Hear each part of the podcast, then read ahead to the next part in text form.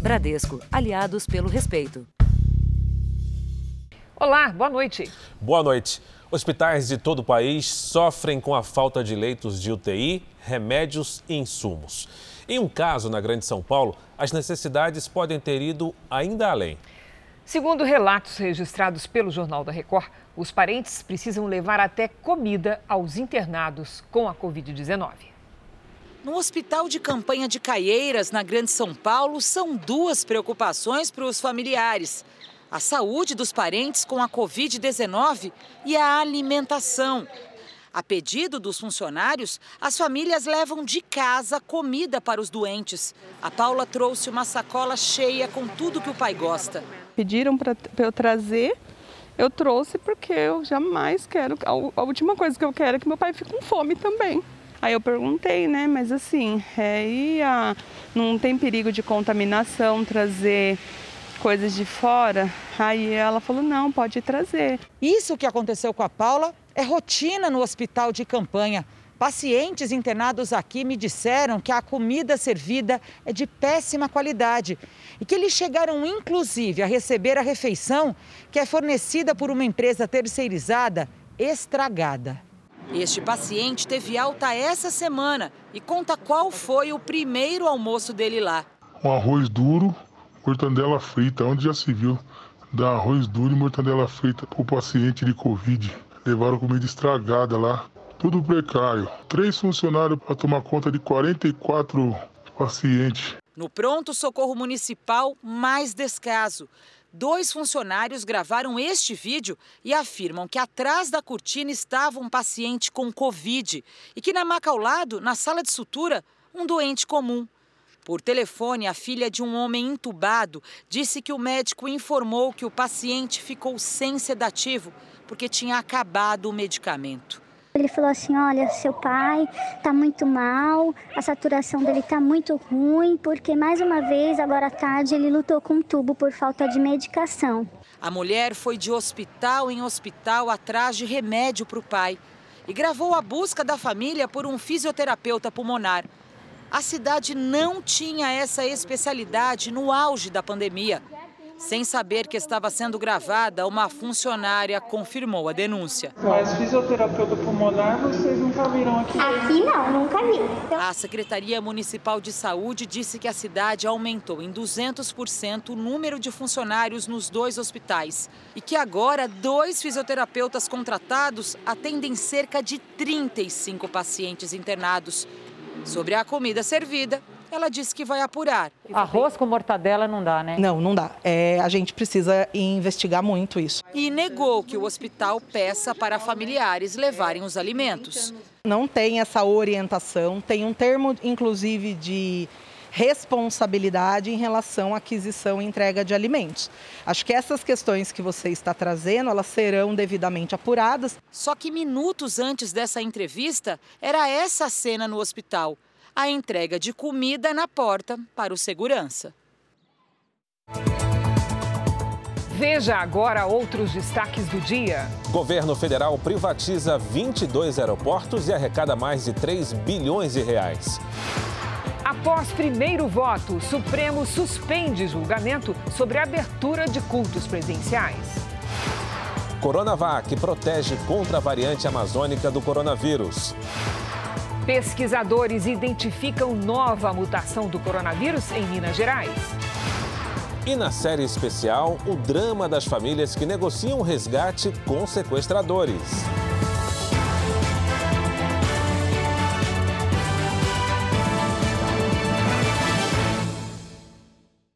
Oferecimento: Bradesco. Novas respostas da Bia contra o assédio.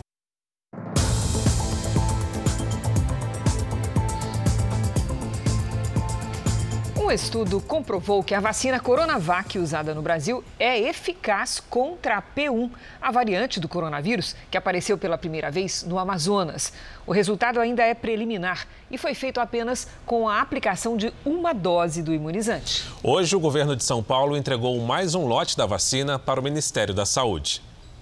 O estudo foi feito por instituições internacionais e brasileiras, como a Fiocruz.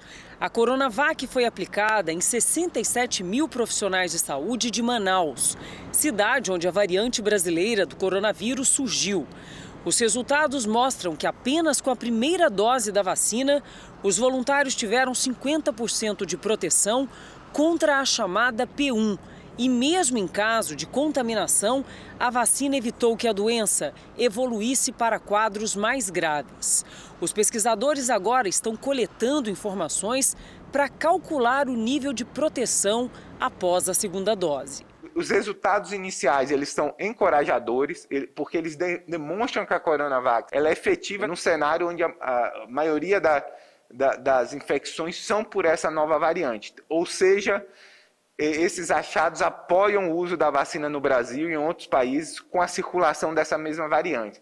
Hoje também mais um lote com um milhão de doses da vacina Coronavac foi entregue ao Ministério da Saúde. Com a nova remessa, São Paulo passa a vacinar na próxima semana pessoas com 67 anos.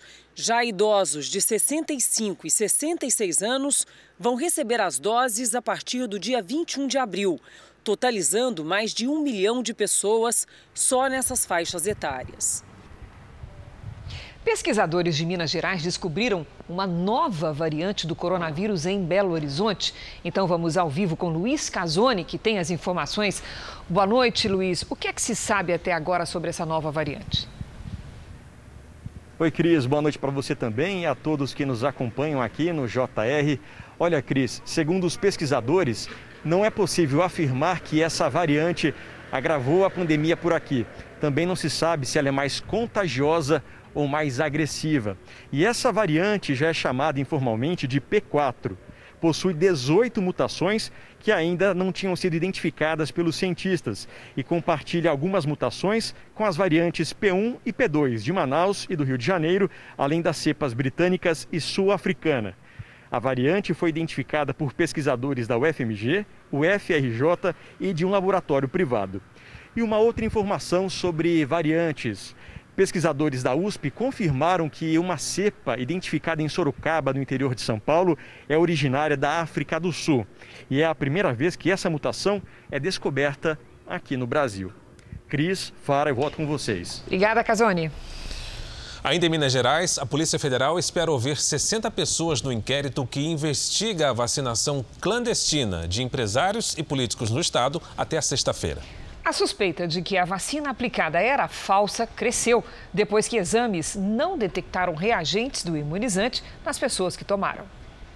Cláudia Freitas, que atuaria como falsa enfermeira, os dois filhos e o genro são investigados. O esquema teria começado antes da vacinação de 80 pessoas, entre empresários e políticos, na garagem de uma empresa de ônibus. Nessas imagens, Cláudia aparece em um prédio de luxo da capital mineira, onde teria ido aplicar a vacina no empresário Marcelo Martins de Araújo. Ele já foi ouvido e confessou ter comprado a suposta vacina. As pessoas foram foram vacinadas antes daquele evento na garagem, outras depois, algumas na sede de outras empresas, algumas na própria residência.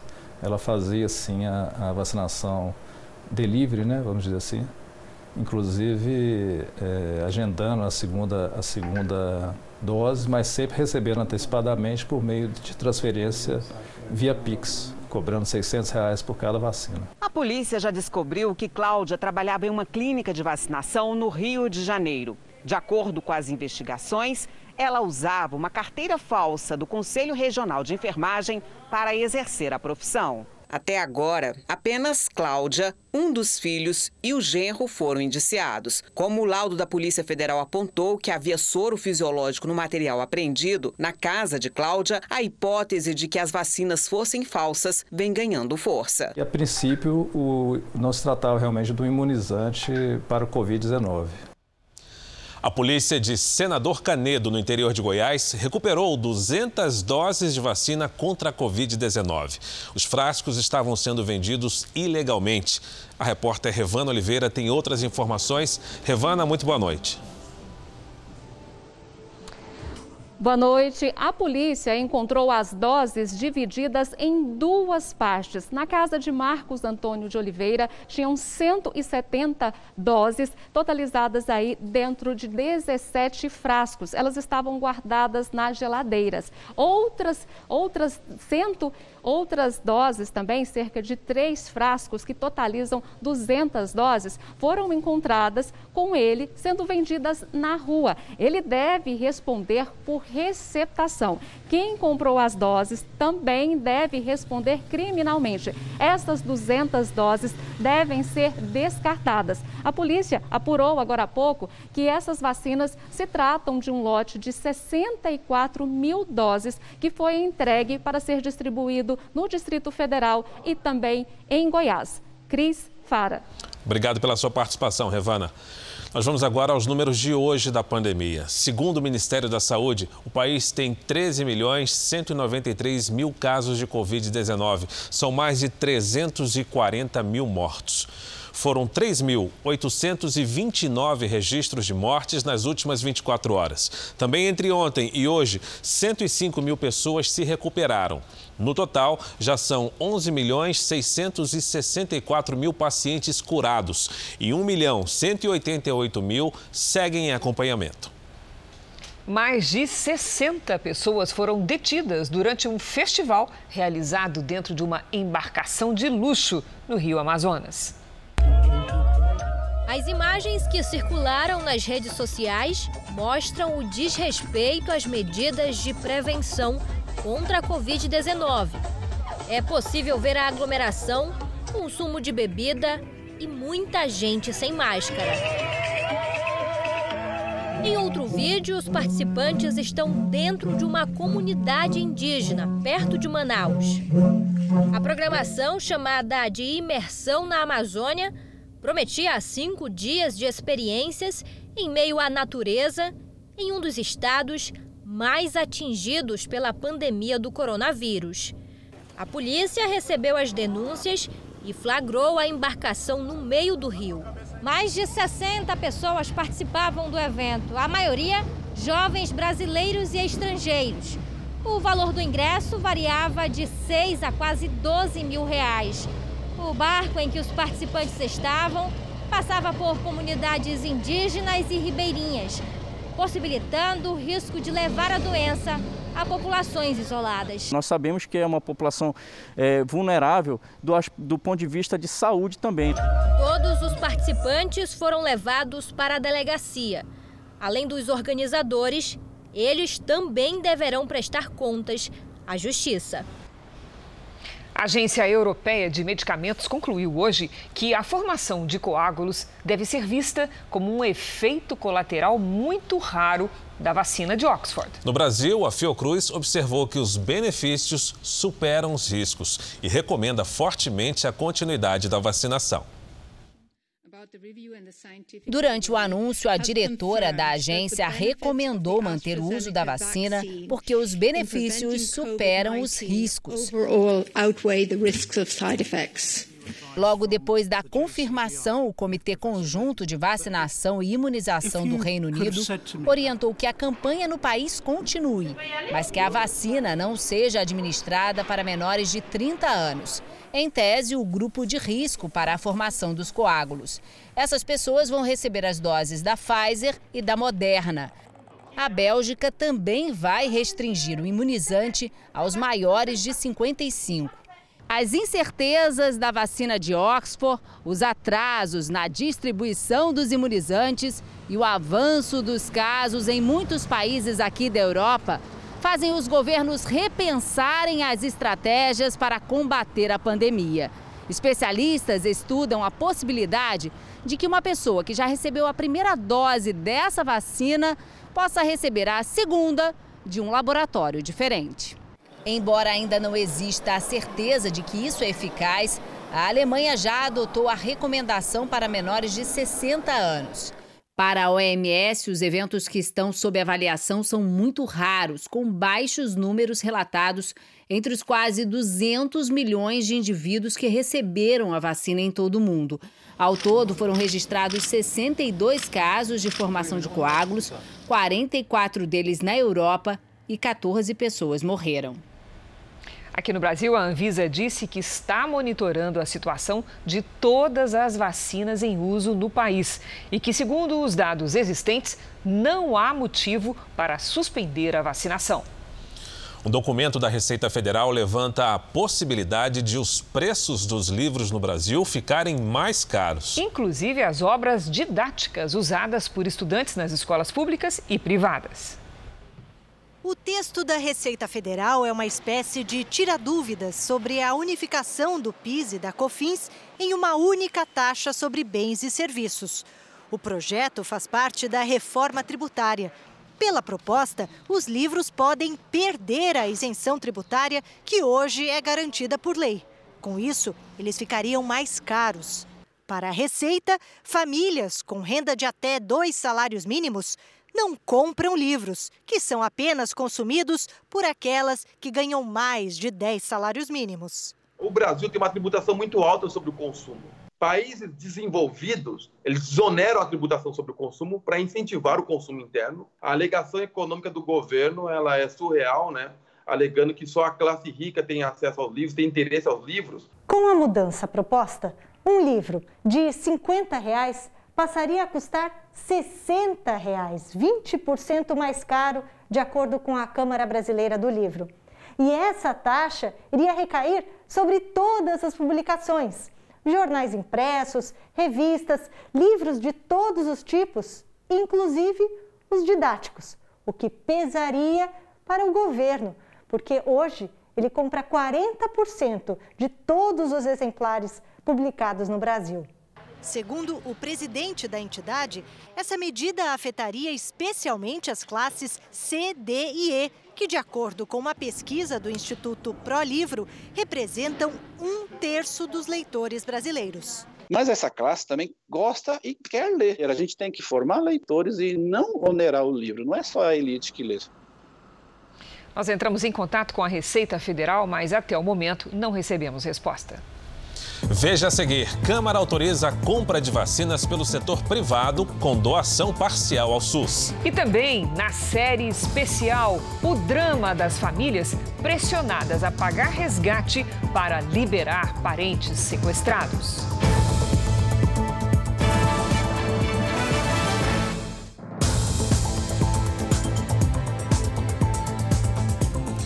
O presidente Jair Bolsonaro afirmou hoje no Paraná que pode mudar a política de preços da Petrobras diante dos frequentes aumentos do gás. Neste momento, Bolsonaro está em São Paulo para um jantar com empresários.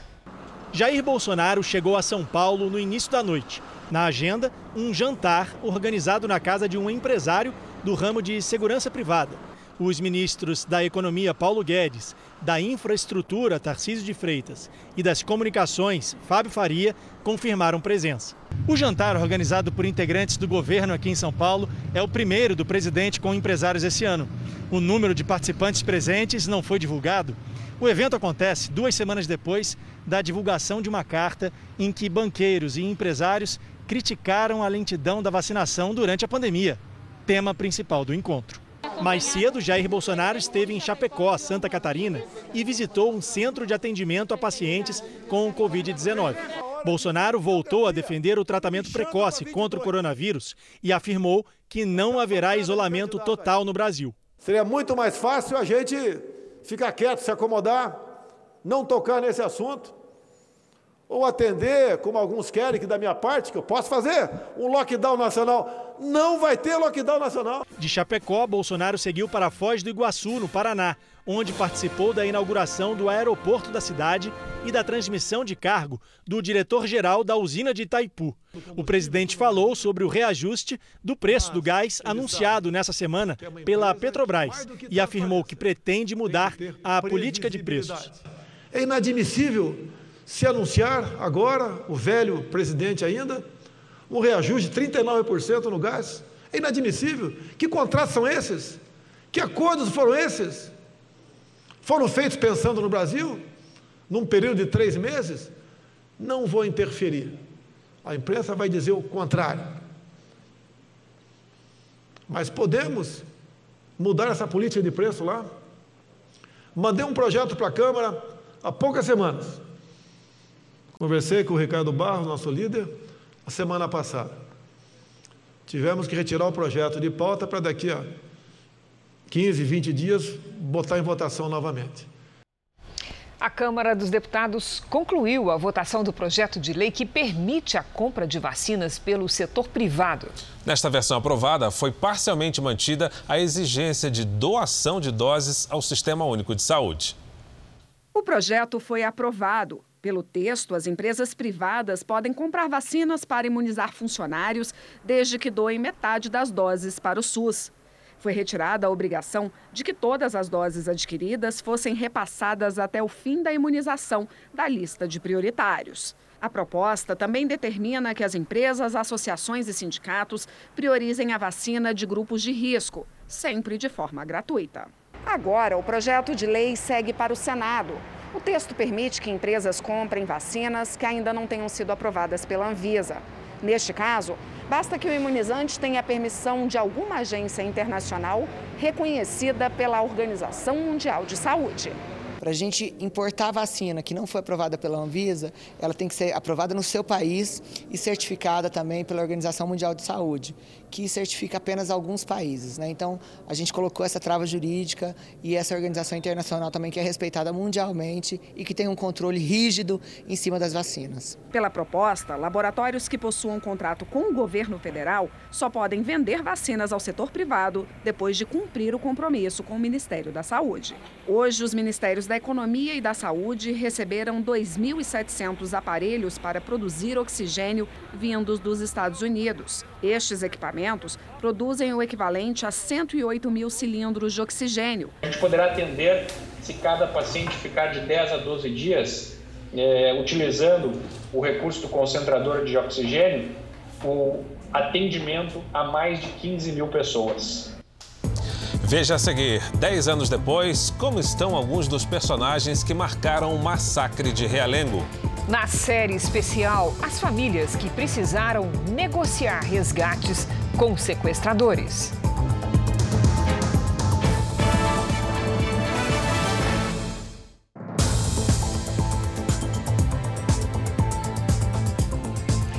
concessão de 22 aeroportos à iniciativa privada gerou 3 bilhões e 300 milhões de reais aos cofres públicos. O valor é 18 vezes maior do que o mínimo exigido no edital do leilão.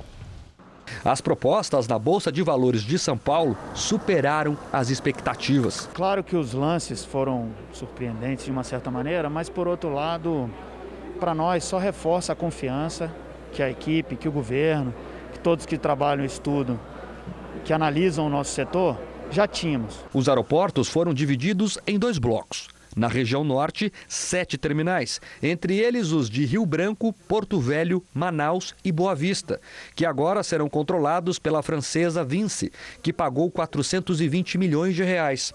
O Bloco Central, com seis aeroportos, como Goiânia, Palmas e São Luís, foi arrematado pela Companhia de Participações em Concessões, ligada ao grupo CCR pelo valor de 754 milhões de reais.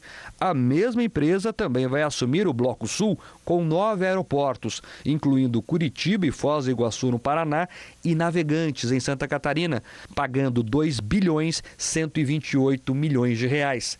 Os contratos serão de 30 anos e a partir do quinto ano, as concessionárias terão de repassar parte do lucro ao governo. As operadoras serão também obrigadas a fazer investimentos de ampliação e melhorias que passam de 6 bilhões de reais. O ministro da Infraestrutura bateu o martelo e explicou o entusiasmo. Nós temos que celebrar as vitórias. Nós temos que celebrar a ousadia. Ousadia, sim. Porque quantas pessoas chegaram para nós, vocês são loucos, vão licitar aeroportos no meio da maior crise do setor aéreo em toda a história? Vamos, nós vamos licitar aeroportos. Primeiro, porque muitos deram um passo para trás, o que nos torna quase exclusivos. Segundo, porque nós temos que aproveitar o excesso de liquidez que há lá fora, nós temos que aproveitar as oportunidades. Nós vamos enfrentar uma competição pelo recurso, pelo investimento, e nós temos que sair na frente. Temos um desafio importante pela frente. que nos encontra logo ali. Vamos superar a pandemia e temos o desafio da geração do emprego. Com o leilão de hoje, a iniciativa privada passa a comandar 44 aeroportos no Brasil. Isso equivale a 78% dos passageiros transportados no país. E esse número deve aumentar. O governo já anunciou que fará novos leilões, incluindo o aeroporto de Congonhas, em São Paulo, e o Santos Dumont, no Rio de Janeiro, que podem ser privatizados no ano que vem. Nós temos um mercado que está adormecido, somos um gigante adormecido no turismo e um dos maiores entraves é a falta de infraestrutura. Então, com isso daí vai melhorar muito a relação de infraestrutura e turismo, somente na, no tocante à aviação, à aviação civil. Agora um assunto preocupante. As doações de comida a quem passa fome caíram em todo o Brasil. Isso em um momento em que a própria fome aumentou. Nas comunidades, muitos dependem cada vez mais das marmitas solidárias. A fila é grande todos os dias. Se não fossem as marmitas distribuídas aqui, mal haveria o que comer na casa da Joanise. Cato latinha e a marmitinha ajuda. A comida é preparada na cozinha de uma ONG na comunidade de Paraisópolis, na zona sul de São Paulo. Os moradores também podem levar legumes e frutas disponíveis no dia. Tem famílias aqui com todo mundo desempregado. Um ano e quatro meses que eu estou desempregada. A gente paga aluguel, 300, a gente paga 550 de aluguel. Já estamos preocupados que nós não sabemos o que, é que vai fazer. O trabalho social em comunidades como esta tenta dar algum alento para quem não tem conseguido botar nem o mais básico dentro de casa. Sem trabalho, sem renda. Tem mais gente em todo o país enfrentando essa situação extrema. Segundo uma pesquisa, falta comida para 19 milhões de brasileiros. O número de pessoas que estão passando fome quase dobrou na comparação com dois anos atrás. Em outra comunidade, Heliópolis, que é a maior de São Paulo, 65% das famílias dizem ter diminuído a quantidade de alimentos consumidos. A distribuição do que a Associação de Moradores consegue arrecadar é fundamental, mas as doações vêm diminuindo. No ano passado foram 40 mil cestas básicas. Já no primeiro trimestre deste ano, chegaram apenas 350 cestas. Eu não tinha quase nada em casa uns tempos atrás. Aí esse dia meu marido estava andando na rua, teve um moço que parou ele, deu uma cesta para ele. Em Paraisópolis, havia dias no ano passado em que eram distribuídas até 10 mil marmitas. Agora o número fica entre 500 e 700, muito menos do que o necessário. Tem acontecido com frequência aqui em Paraisópolis o aumento da fila da fome. Tem dias em que a comida acaba e a fila continua e aí vira um caos.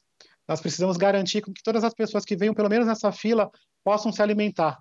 Então, quem puder ajudar doando uma marmita, doando arroz, feijão, mandando alimentos para cá, vai ser de grande ajuda para que a gente possa ajudar essas pessoas que nesse momento estão passando dificuldades. Quem quiser ajudar, pode entrar no site e apertar este ícone de doação. Há 10 anos, um jovem que se dizia vítima de bullying invadiu uma escola no Rio de Janeiro. Ele matou 12 alunos e baleou outros 10. O massacre de Realengo, que até hoje é um pesadelo para os sobreviventes, serviu de alerta para um tipo de violência incomum no Brasil. A gente escutou o primeiro disparo e o professor falou: gente, silêncio, porque acho que está acontecendo alguma coisa e eu vou ver. Mais de 100 pessoas tentando subir uma escada estreita ao mesmo tempo, ao mesmo tempo e não saber para que lado ir. Esse som não vai sair da minha cabeça. É um, cada disparo que ele fazia, uma gritaria das crianças lá dentro. Hoje, a escola Tasso da Silveira, na zona oeste do Rio, parece outra. As mudanças na fachada são uma tentativa de esquecer aquele dia.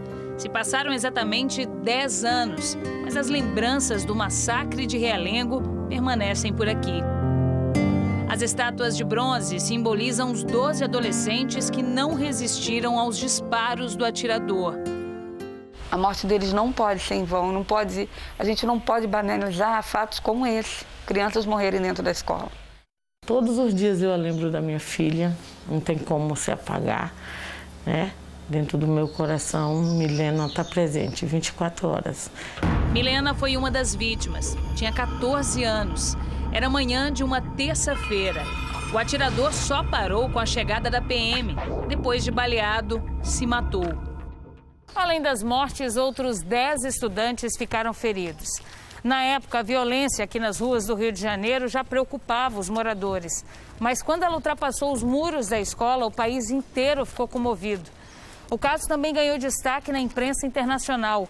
Jornalistas de vários lugares do mundo vieram para Realengo. Por morar perto e conhecer a região, eu fui o primeiro repórter a trazer os detalhes ao vivo, daqui, na época para uma rádio.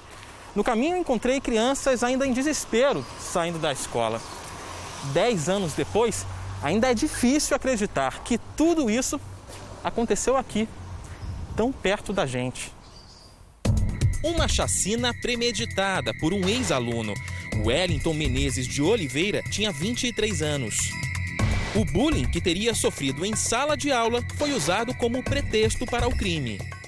Houve um sofrimento psicológico e esse sofrimento não foi tratado. E com isso ele foi lá retomar e buscar essa vingança em relação a esses alunos. A tragédia serviu de alerta para pais, alunos e professores.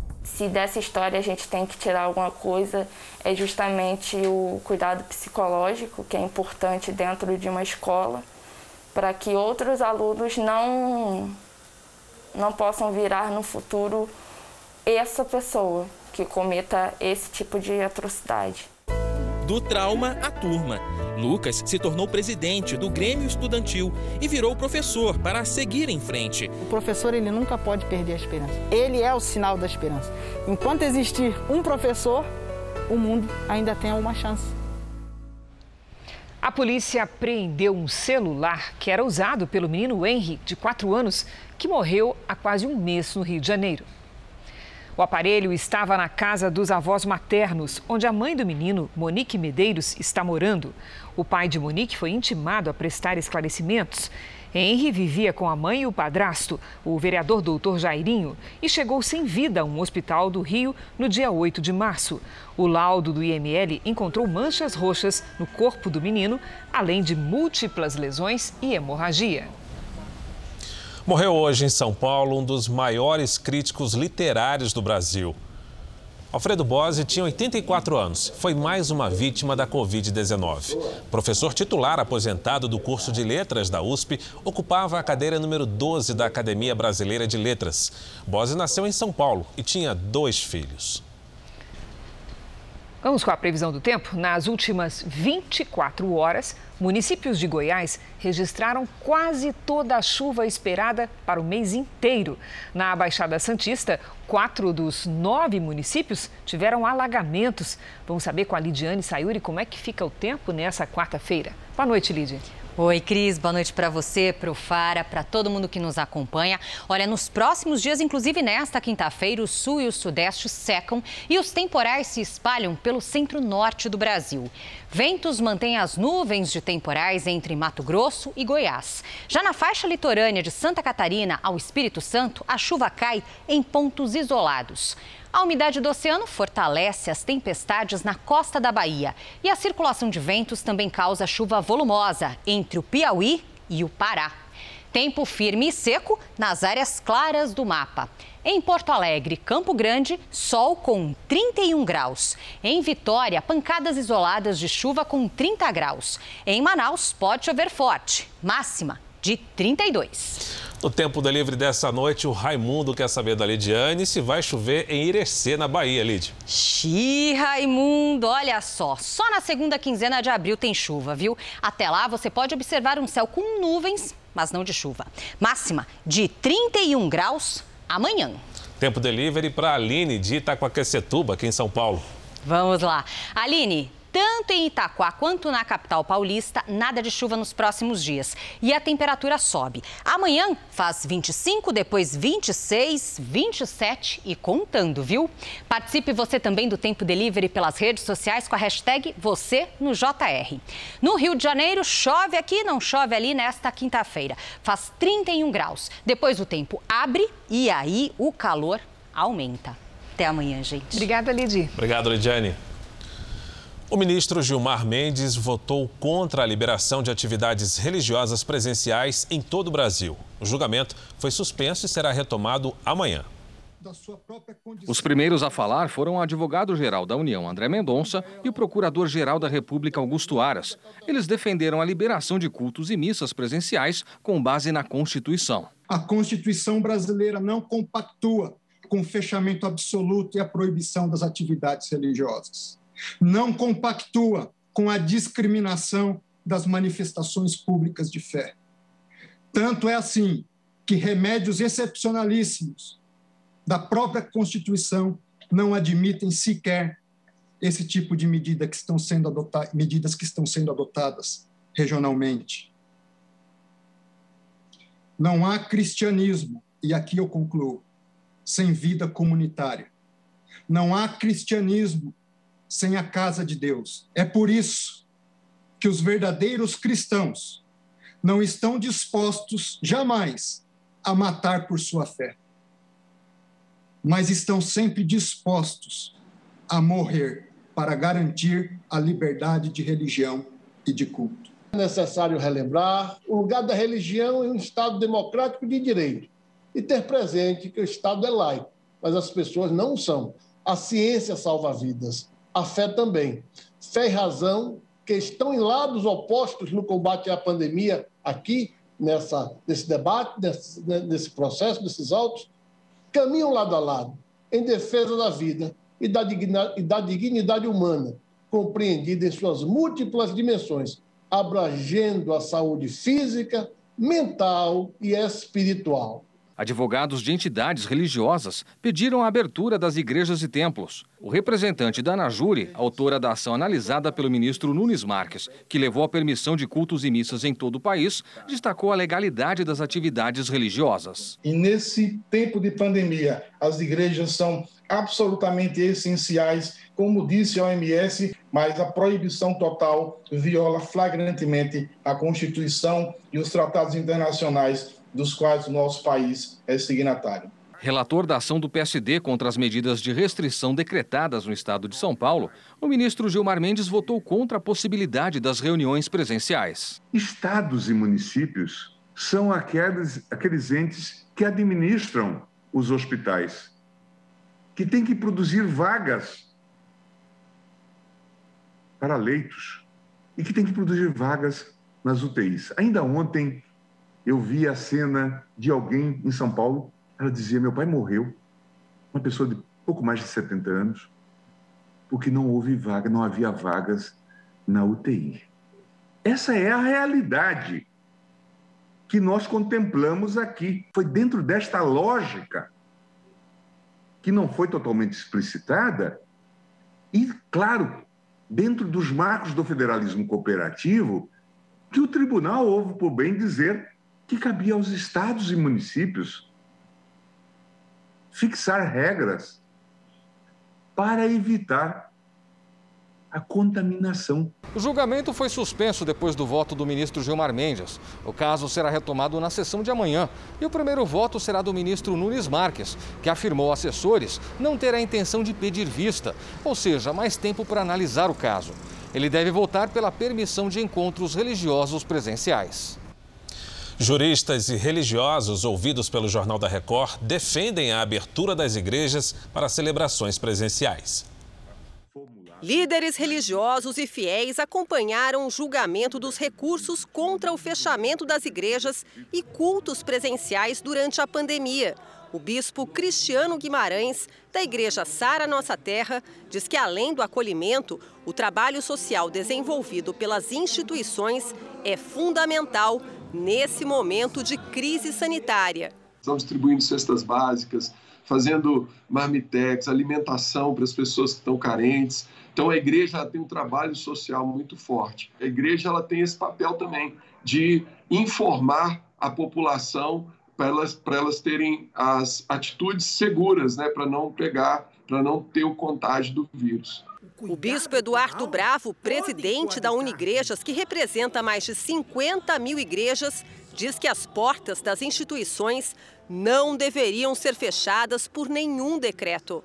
Por causa do distanciamento que tem que existir dentro da igreja, se reduz muito o número de pessoas que participam e assim nós poderemos colaborar com o combate à pandemia, sem roubar do brasileiro a esperança, a fé, a motivação.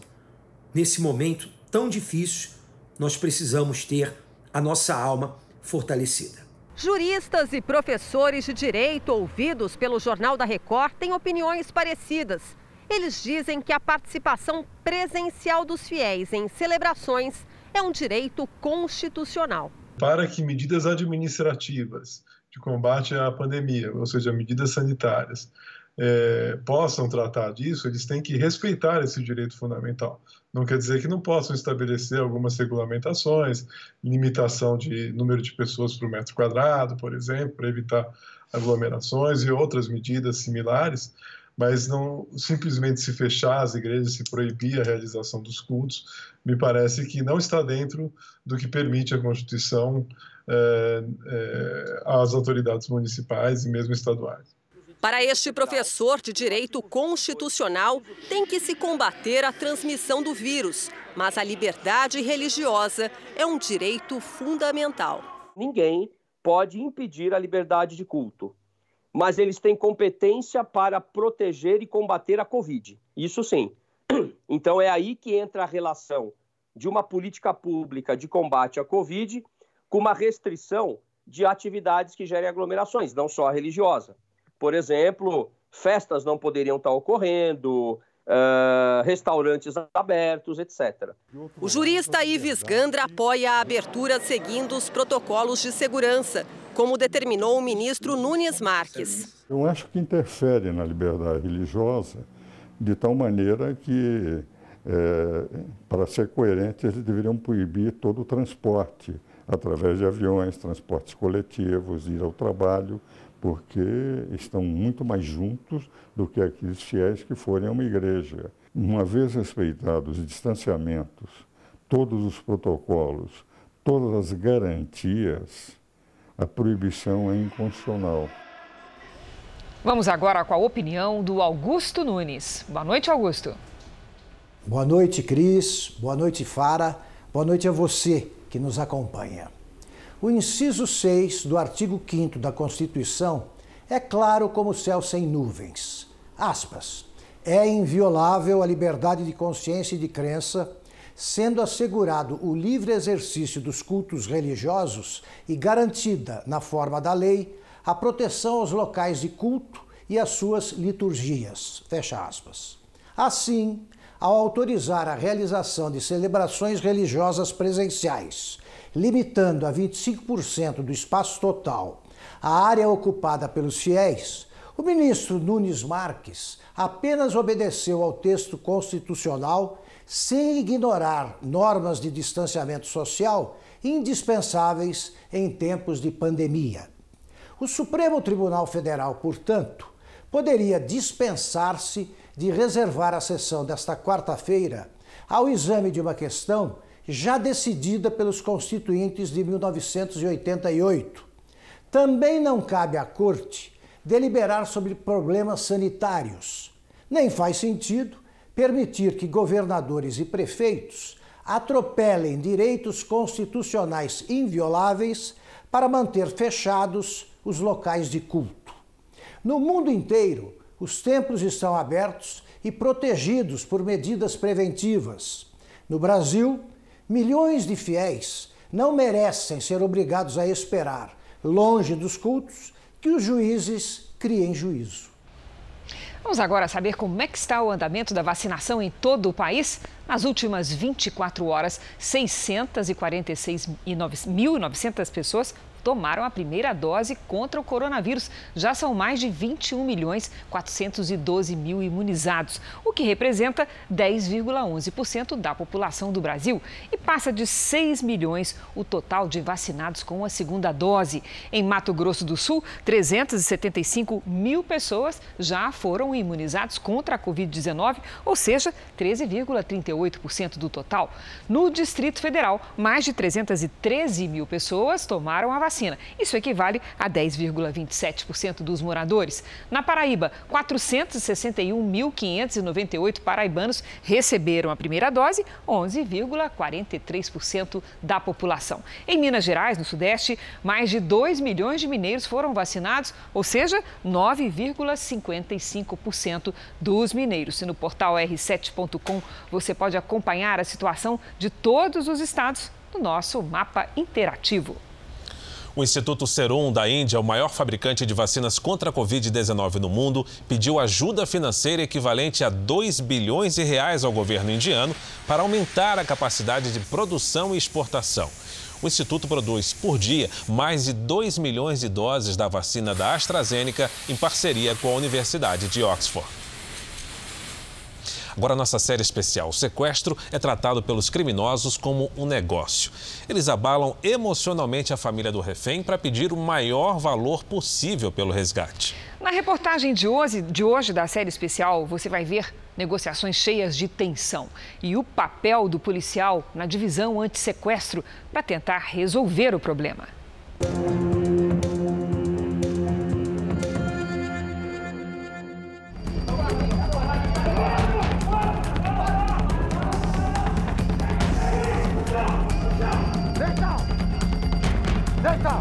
Sequestros deixam lembranças amargas.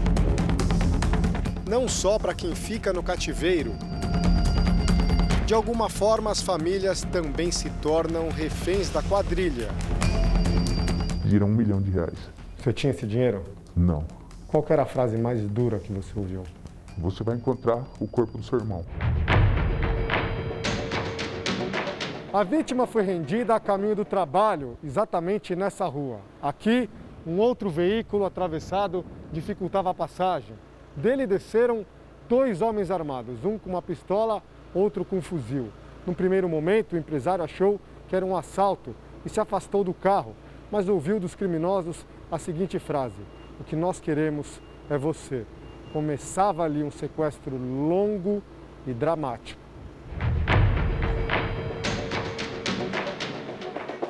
Para todo caso que chega na divisão anti-sequestro, um policial negociador é acionado. O cunho emocional na resolução do sequestro ele é muito importante. Né?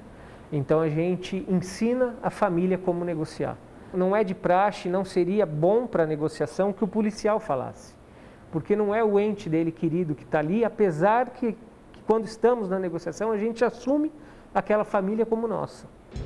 Ao longo de 23 anos trabalhando na elite da Polícia Civil Paulista, Vinícius já ajudou a resolver mais de 500 casos, inclusive esse que você vai ver agora. Durante todo o sequestro, qualquer contato dos criminosos com a família era feito diretamente com o irmão da vítima. Foram 27 dias de agonia e apenas sete ligações, todas com tom muito agressivo, com muita pressão, mas pior do que as ameaças era o silêncio, a falta de qualquer notícia sobre o sequestrado.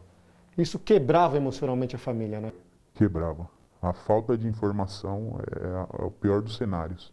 Você não saber como que a pessoa está, quando vão ligar novamente, esse silêncio é aterrorizante. A tática dos sequestradores era deixar o irmão do refém cada vez mais abalado emocionalmente para que ele aceitasse pagar um alto valor de resgate. Eles falaram que se eu não pagasse, eles iam matar meu irmão. Em alguns momentos eles falaram que ia fazer uma troca, iam pegar a mim e soltar meu irmão para que eu entendesse como que funcionava um sequestro, para ver que não era brincadeira que eles não estavam de brincadeira. Em toda negociação, a polícia ensina as famílias a pedir provas de vida do sequestrado, mas elas podem ser traumáticas. Tira eu daqui.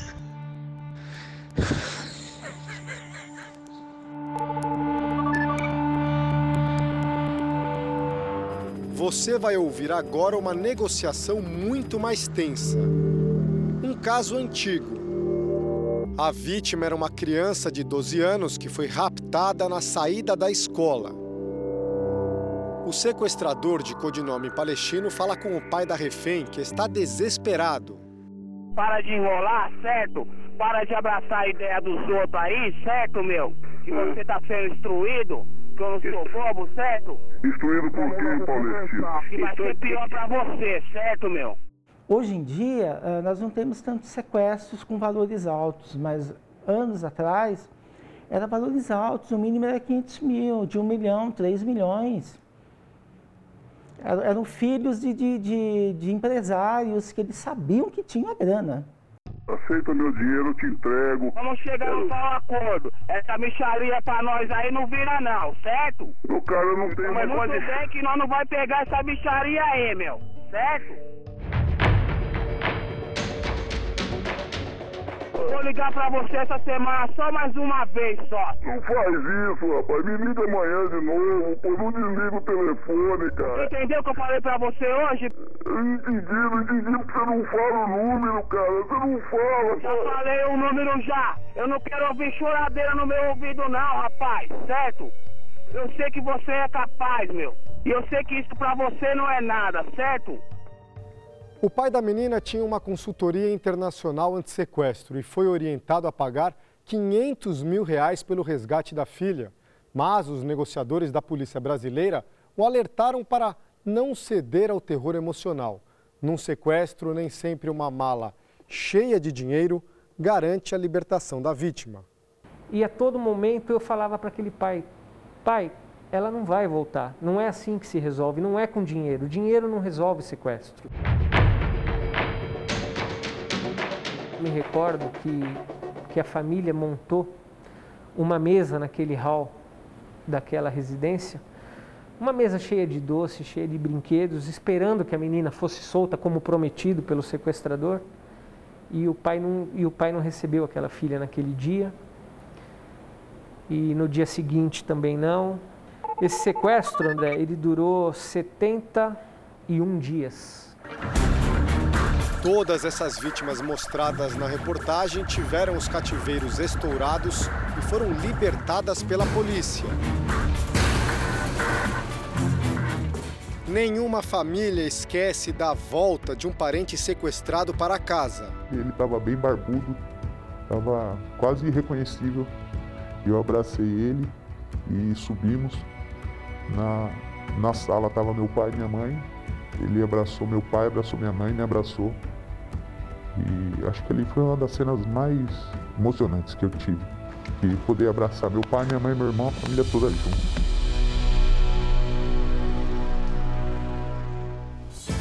E esta edição do Jornal da Record termina aqui. O JR de hoje na íntegra e também a nossa versão em podcast estão no Play Plus e em todas as nossas plataformas digitais. E à meia-noite e meia tem mais Jornal da Record.